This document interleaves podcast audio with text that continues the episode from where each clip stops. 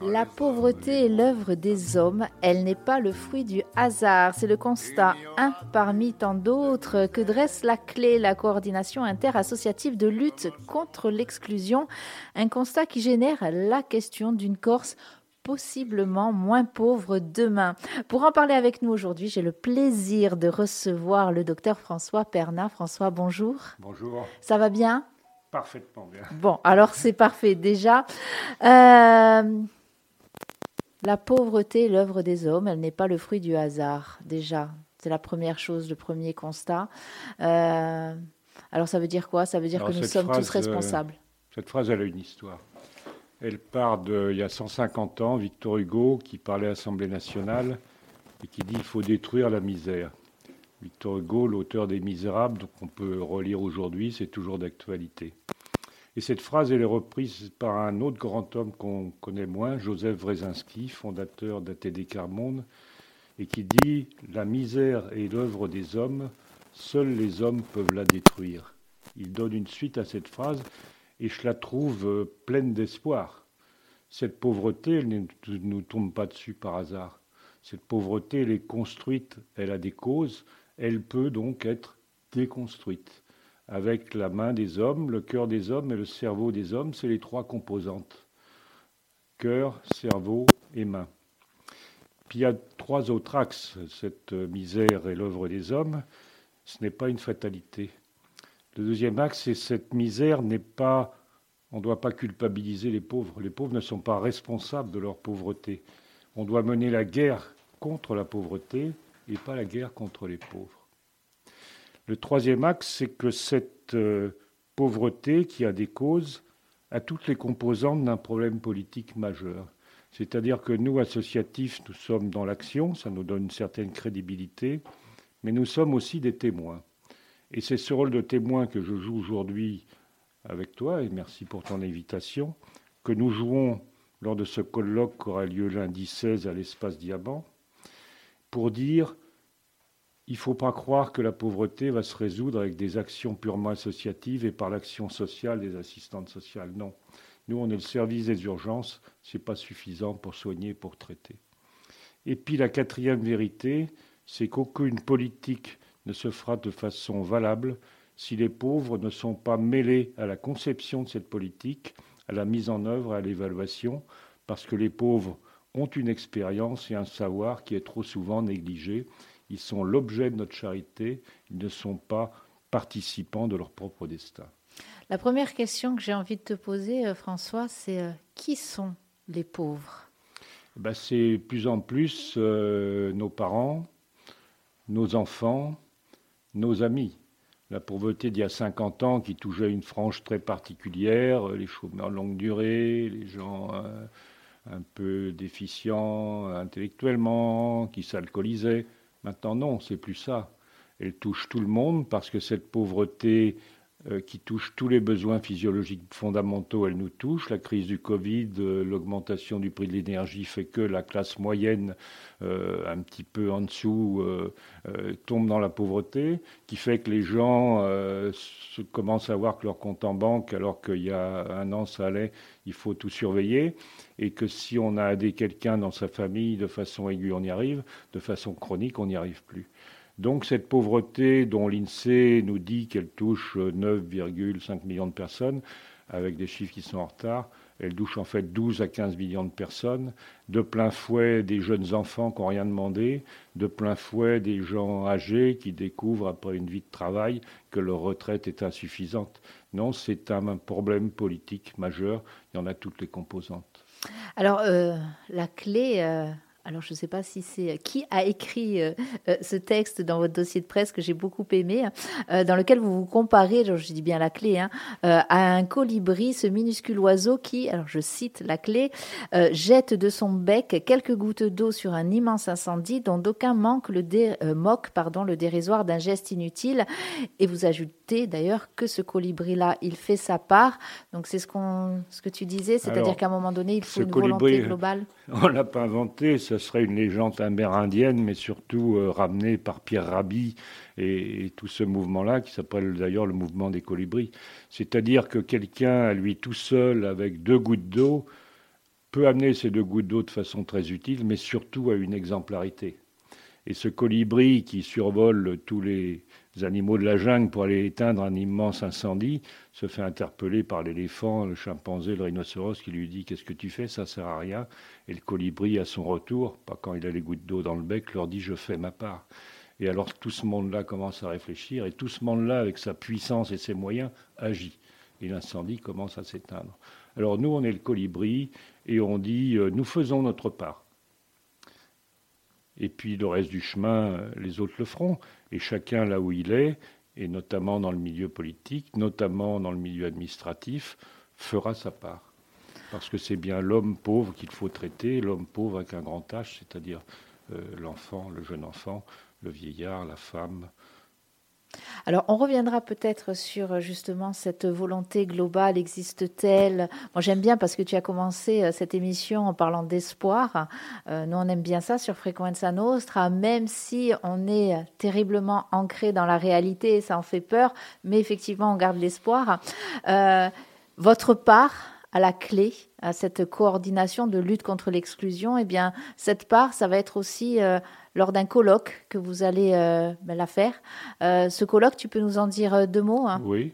Bien, cette action témoignage, elle s'exprime pour nous par des lettres d'interpellation au niveau de toutes les élections. On pose des, questions sur la pauvreté par des articles de presse et qu'on nous invite, et puis par ce colloque qui a lieu tous les ans aux alentours du 17 octobre, qui est la journée internationale du refus de la misère, qui a été créée par ce fameux Joseph Brzezinski, qui était un prêtre euh, catholique qui est décédé brutalement dans les années 87 et qui un jour, place euh, du Trocadéro, euh, avait fondé cette journée internationale et on se raccroche à tous les événements de, de, cette journée.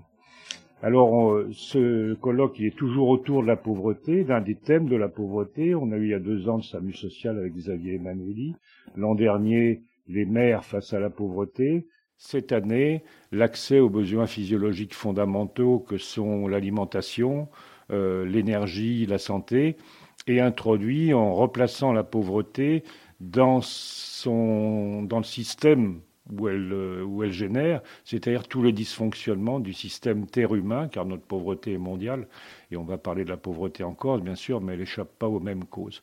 Donc c'est un colloque, on ne va pas faire du misérabilisme, où on va apporter des idées nouvelles et montrer de façon pragmatique et sérieuse que l'on peut avancer si on veut.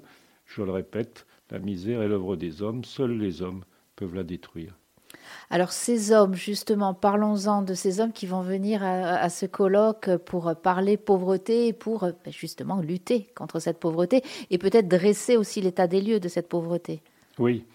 Alors, ah bah d'abord, on aura une petite originalité, c'est une facilitation graphique qui aura lieu tout au long du colloque, c'est-à-dire que Cécile Massira, qui est une spécialiste de la question, va dessiner, prendre les mots-clés du ce colloque et à la fin, on fera elle-même la conclusion, une sorte de bande dessinée euh, extraordinaire et qui, choque bien les esprits. Euh, on aura ensuite euh, Jean-Philippe Pernin, qui est sur Grenoble, un universitaire, qui étudie de près les dysfonctionnements du système terre-humain. Ça, ça nous parle.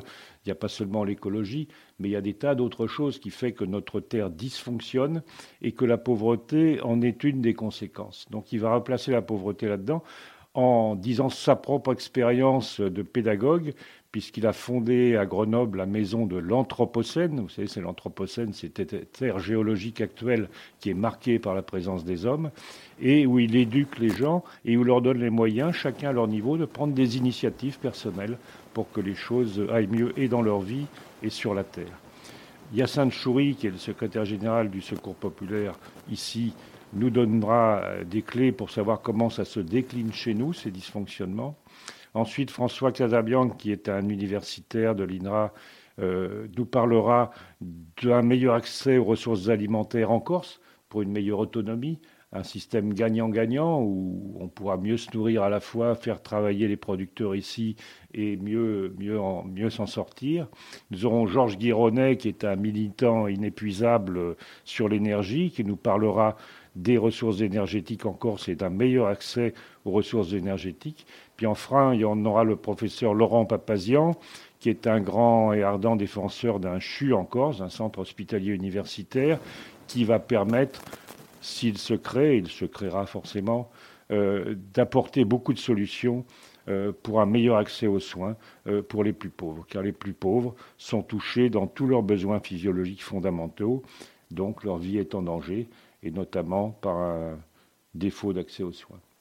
L'accès aux soins, on le, voit, on se demande, on, a parlé alimentation, mais on se demande si à l'heure actuelle, ce n'est pas d'ailleurs un des premiers gros symptômes euh, de cette pauvreté euh, qui touche notre pays. Premier symptôme dont on ne parlera pas là dans notre euh, colloque, c'est le logement. On ne peut rien construire sans logement et sans logement correct. En France, 4 millions de non ou mal logés. Euh, en Corse, j'ai plus les chiffres, mais 6 000 logements sociaux manquants et, 300, et 600 de plus tous les ans. Et c'est sur toute la France. Sans logement correct, on ne construit rien. On ne se soigne pas, on ne fonde pas une famille, on n'a pas de projet correct. Et quand euh, la plus grande partie de son budget passe dans, un loyer, on s'en sort pas. Puis est apparu très récemment, alors qu'on croyait le problème résolu, l'alimentation. Nous allons avoir des gens, nous avons des gens qui vont avoir faim, qui sautent des repas. Nous avons comme projet sur Ajaccio euh, un food truck, c'est-à-dire euh, un, un, lieu de distribution alimentaire sociale de rue qui tarde un peu à se faire parce que les obstacles administratifs, les branchements tardent un peu et, ça ne semble pas être une priorité pour tous ceux qui pourraient actionner les leviers, mais tout est prêt pour que ça se fasse. Donc l'alimentation est redevenue un problème majeur. Donc alimentation, logement, puis après la santé qui est une source d'économie pour les gens et maintenant on a plus de 30% des gens dans leur renoncement aux soins, c'est-à-dire qu'ils savent qu'ils sont malades mais qu'ils ne suivront pas la prescription et qu'ils n'iront pas plus loin. Donc et on le sait par l'INSEE, l'espérance de vie des plus pauvres est de 13 ans moindre que quelqu'un d'aisé. C'est-à-dire que les plus pauvres meurent 13 ans avant les autres. C'est énorme. Notre espérance de vie est en train de régresser. Alors François Pernin, je reviens sur le colloque. Ce colloque, on rappelle la date? Lundi 16 octobre, il démarre top euh, départ à 16h30 à l'espace Diamant qu'on remercie parce que grâce à la municipalité, on a cet espace gratuitement avec une équipe logistique bienveillante et merveilleuse. Il se termine à 20 heures, donc c'est tout à fait accessible. On préfère, pour des raisons réglementaires, et puis parce que le Covid est toujours parmi nous, que les gens s'inscrivent avant avec la petite adresse que vous ferez paraître. Mais s'ils arrivent au dernier moment, c'est pas grave, ils seront inscrits. Ça, c'est pas ridicule de, porter un masque. Hein. À l'époque, c'est plus très populaire, mais c'est pas ridicule.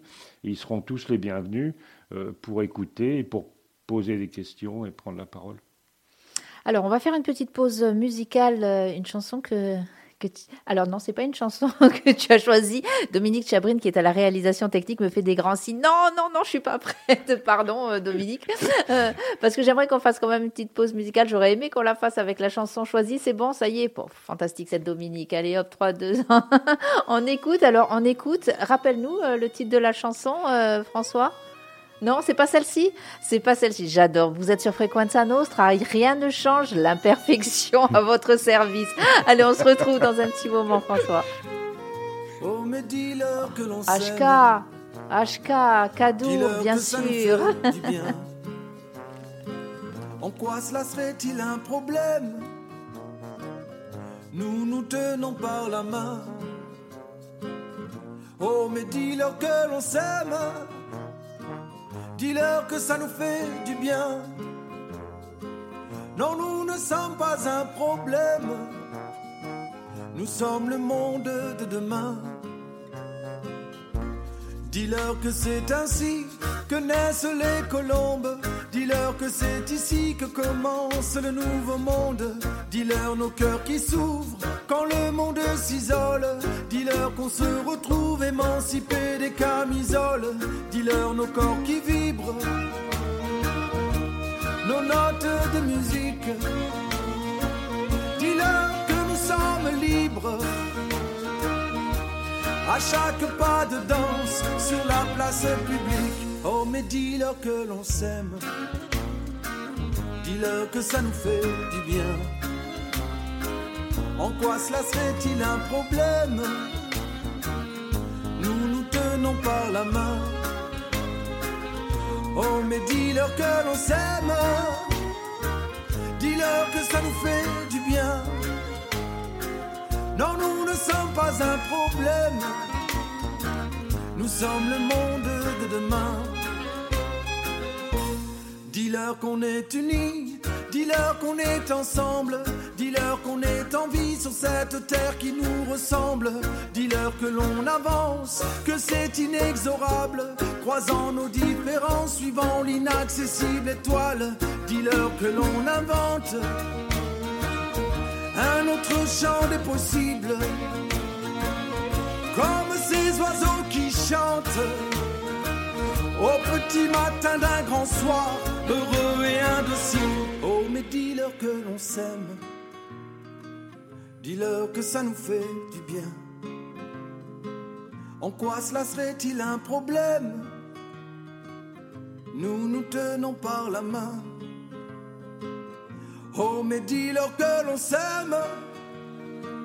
Dis-leur que ça nous fait du bien.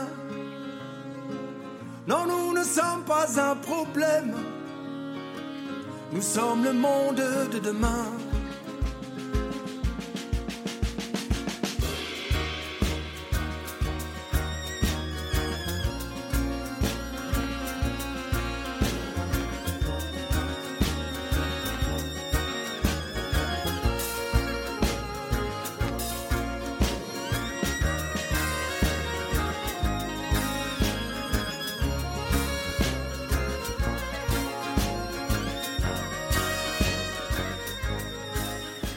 Oh, mais dis-leur que l'on s'aime, l'on s'aime sur Frequenza Nostra 99 FM, la merveilleuse voix du non moins merveilleux Cadour. Oui, je sais, je ne suis absolument pas objective.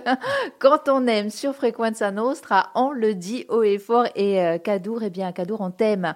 Voilà, mais surtout, ce qu'on aime, c'est lutter, lutter contre les discriminations, lutter contre l'exclusion, euh, lutter contre tout ce qui ne fonctionne pas dans le monde. Alors, on le fait avec nos petits moyens, nos petits moyens de radio associative euh, et ben nos, notre moyen, c'est de permettre de communiquer, c'est de permettre à, eh bien, à des personnes, à des institutions, à des associations euh, de communiquer. Et c'est euh, en ouvrant eh bien nos micros. Et aujourd'hui, nous sommes vraiment vraiment heureux de recevoir le docteur François Pernin dans ce studio euh, niché au cœur de cette petite galerie des Salines, dans ce petit quartier des Salines, dans cette petite ville d'Ajaccio, sur cette petite île de Corse. Voilà, Euh, c'est dit. Euh, François, on, est, on évoque la pauvreté, bien sûr, avec la clé, euh, cette coordination qui lutte contre l'exclusion, une coordination inter-associative. Et on parle de ce colloque que vous avez euh, euh, prévu, donc ça sera le 16 octobre, à partir de euh, 16h30. Alors je crois qu'à 15h30, il- on, peut commencer à arriver Voilà, à partir de 15h30, mais top départ 16h30. Voilà, et c'est à l'espace Diamant. Vous êtes bien évidemment tous et toutes conviés. Allez-y, ça sera déjà intéressant d'une part, et puis euh, que vous soyez euh, parmi ces pauvres, que vous soyez parmi des moins pauvres ou des plus pauvres ou des pas pauvres du tout, ce colloque il est ouvert à tout le monde. C'est important de le dire aussi, euh, François. Oui. oui, Hein oui, oui. Alors, ce colloque, on l'a dit, c'est parce qu'on se pose une question, la question d'une Corse possiblement moins pauvre.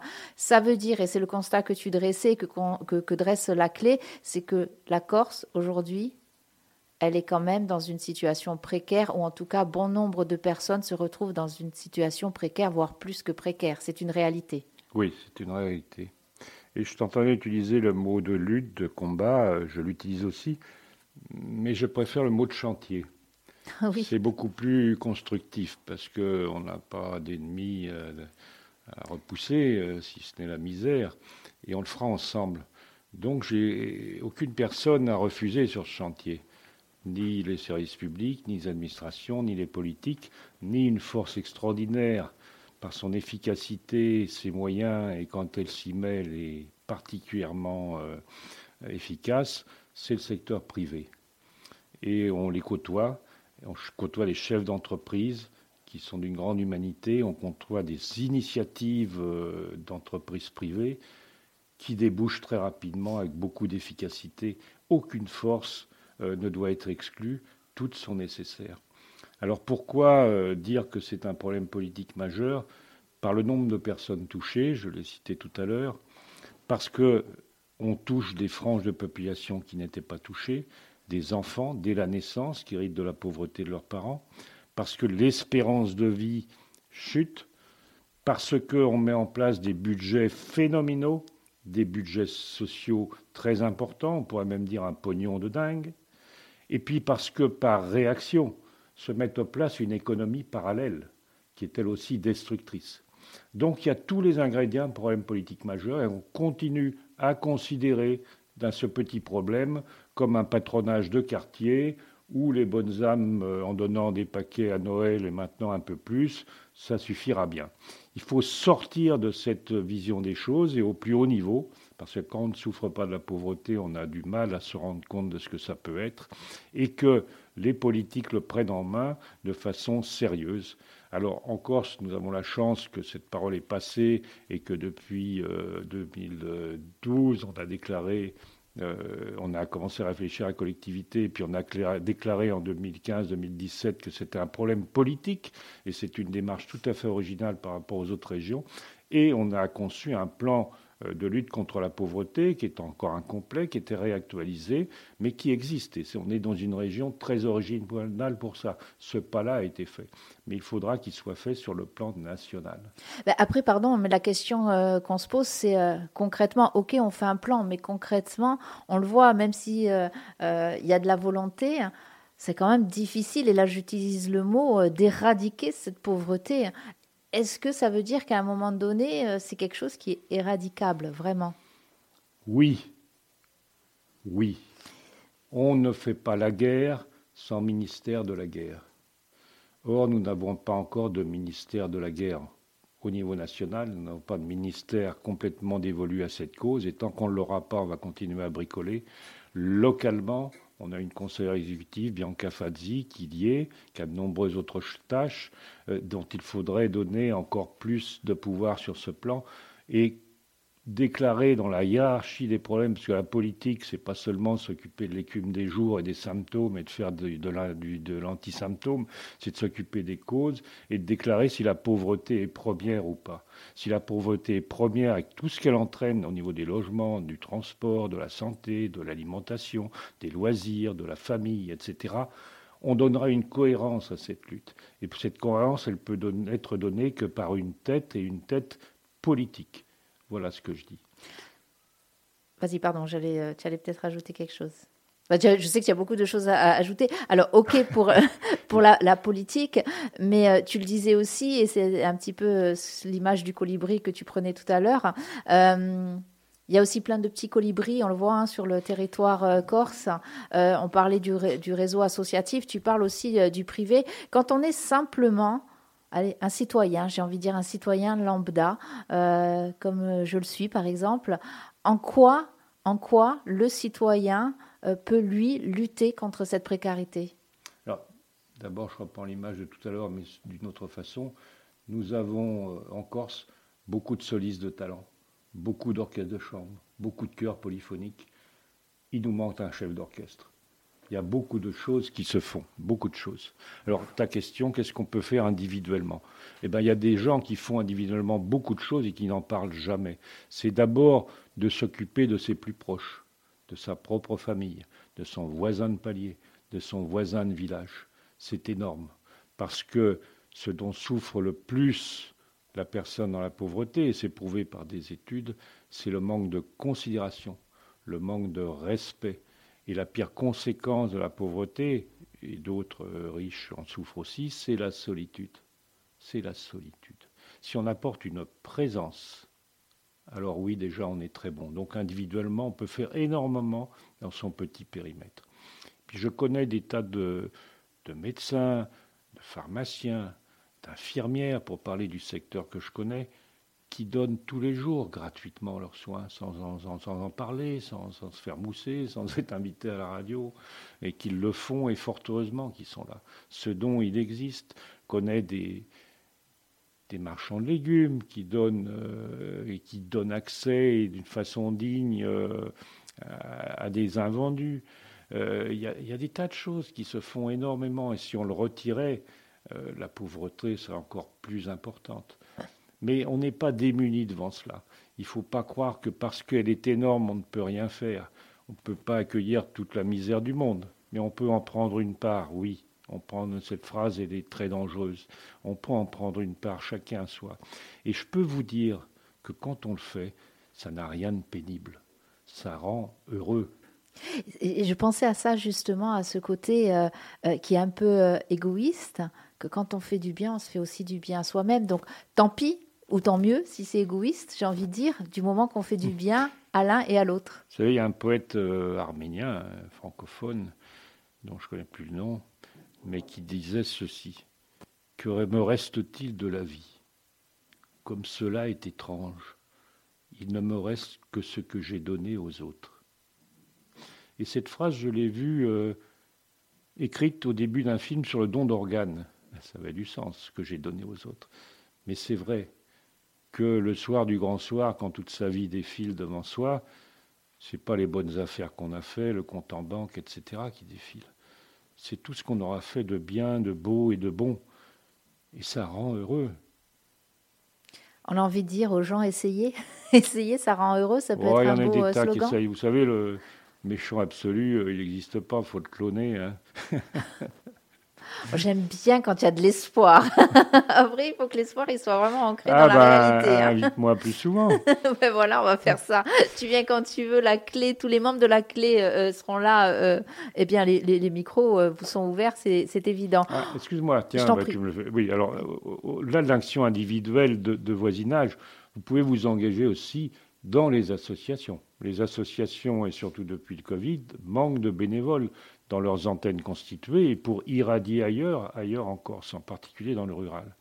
Et puis si vous ne vous sentez pas dit que je suis à la retraite, qu'est-ce que je fais là, je faisais tel métier, mais vous savez qu'on a besoin d'avocats, qu'on a besoin de notaires, qu'on a besoin de secrétaires, qu'on a besoin de, de, gens qui savent faire le ménage, de gens qui peuvent conduire une voiture, accompagner quelqu'un, de gens qui savent faire la comptabilité, de gens qui sont là pour une présence. On a besoin de tous les talents. Engagez-vous là-dedans. Et puis, si vous avez un peu plus de capacité, vous pouvez vous-même devenir responsable d'une association. On manque de cadres. On manque de cadres.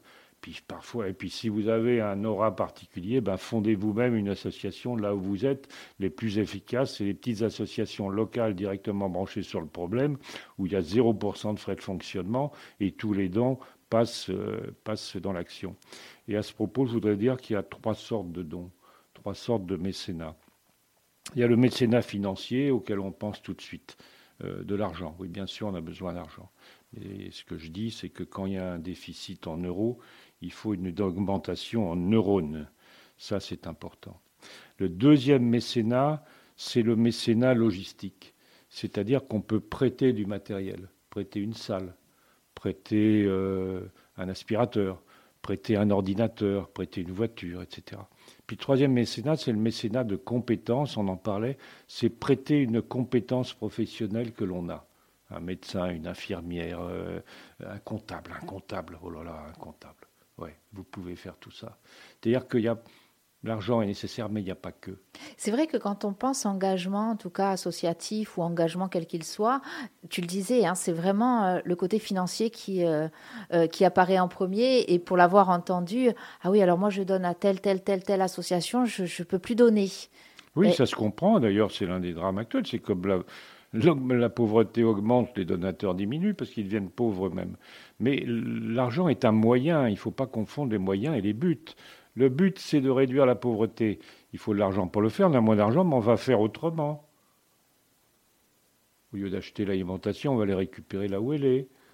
Au lieu de, voyager tout seul dans sa voiture, on va faire un peu de place pour prendre le gars qui attend le bus depuis deux heures, ou qu'il n'y a pas de bus pour y aller. Ou quand on se déplace d'un village à Ajaccio, on va demander autour de soi, vous y allez aussi, je peux vous emmener, etc., etc., etc. Les neurones plus que les euros. Alors, je vais te le dire, je vais oser le dire parce qu'on l'a dit tout à l'heure un petit peu en off. J'ai dit, il va falloir qu'on se mette vite derrière les micros. Euh, le neurone, à l'heure actuelle, on le voit, hein, la société, elle, a pris un chemin qui est quand même un petit peu dangereux au niveau neuronal. Euh, on garde l'espoir quand même. Il y a encore du neurone sur Terre.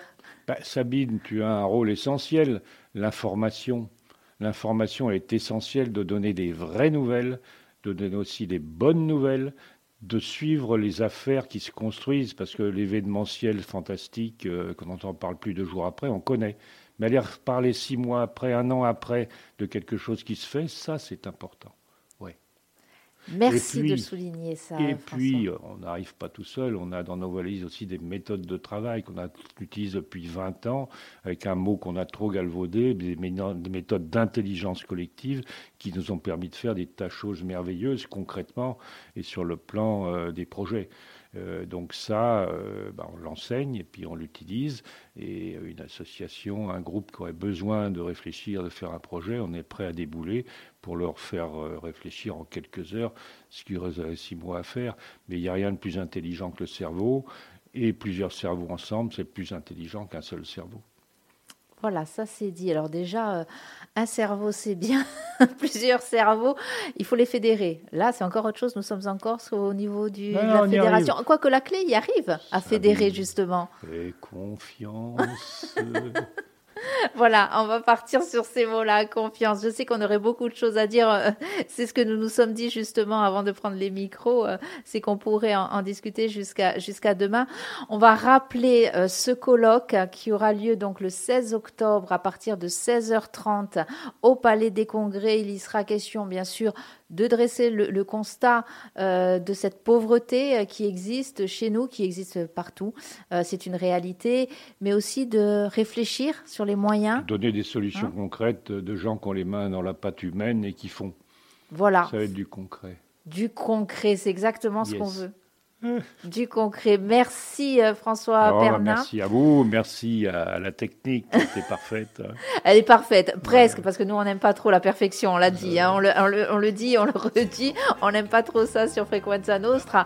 Euh, voilà, c'était euh, eh bien la clé avec la voix de François Pernin, la, la, coordination interassociative de lutte contre les exclusions. Le sourire de Sabine, merci, on y tient. Et hein. la technique Dominique. Voilà, c'est fantastique, c'est fantastique. Voilà, vous étiez sur Frequenza Nostra, on le rappelle, le colloque, c'est euh, à l'espace Diamant, samedi 16 octobre. Ouais, non, lundi 16 octobre. Lundi, lundi, en plus, si L'émission était formidable et patatras. Et patatras. Lundi 16 octobre. On était trop parfait, je te l'ai dit, François, nous étions trop parfaits, c'était pas possible. Lundi, et lundi, c'est mieux, lundi 16h30, vous sortez du boulot, vous y allez.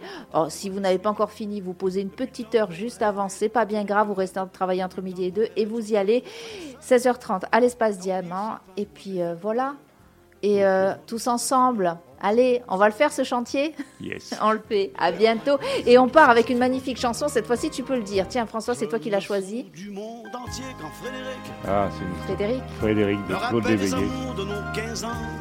Allez, on y va avec Frédéric. Chez soi, sans oublier les copains des perrons aujourd'hui dispersés aux quatre vents. On n'était pas des poètes, ni curés, ni malins. Mais papa nous aimait bien.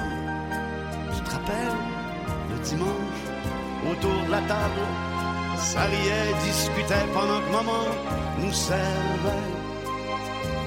Mais après, après, ce fut la fête, la plus belle des fêtes. La fête des âmes en ne dura qu'un prêtre l'automne revint, automne de la vie. Adieu bel arlequin, tu vois qu'on t'a menti. Écrouler nos châteaux, adieu nos clairs de lune. Après tout, faut ce qu'il faut pour s'en une. Une vie de bon vivant, une vie sans argument. Je me fous du monde entier quand Frédéric me rappelle les amours de nos 15 ans, nos chagrins, notre chez-soi, sans oublier les copains des perrons aujourd'hui dispersés aux quatre vents. On n'était pas des poètes, ni curés, ni malins, mais papa nous aimait bien.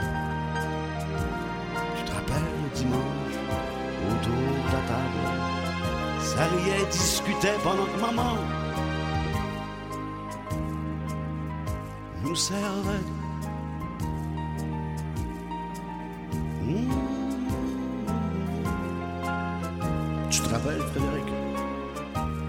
Salut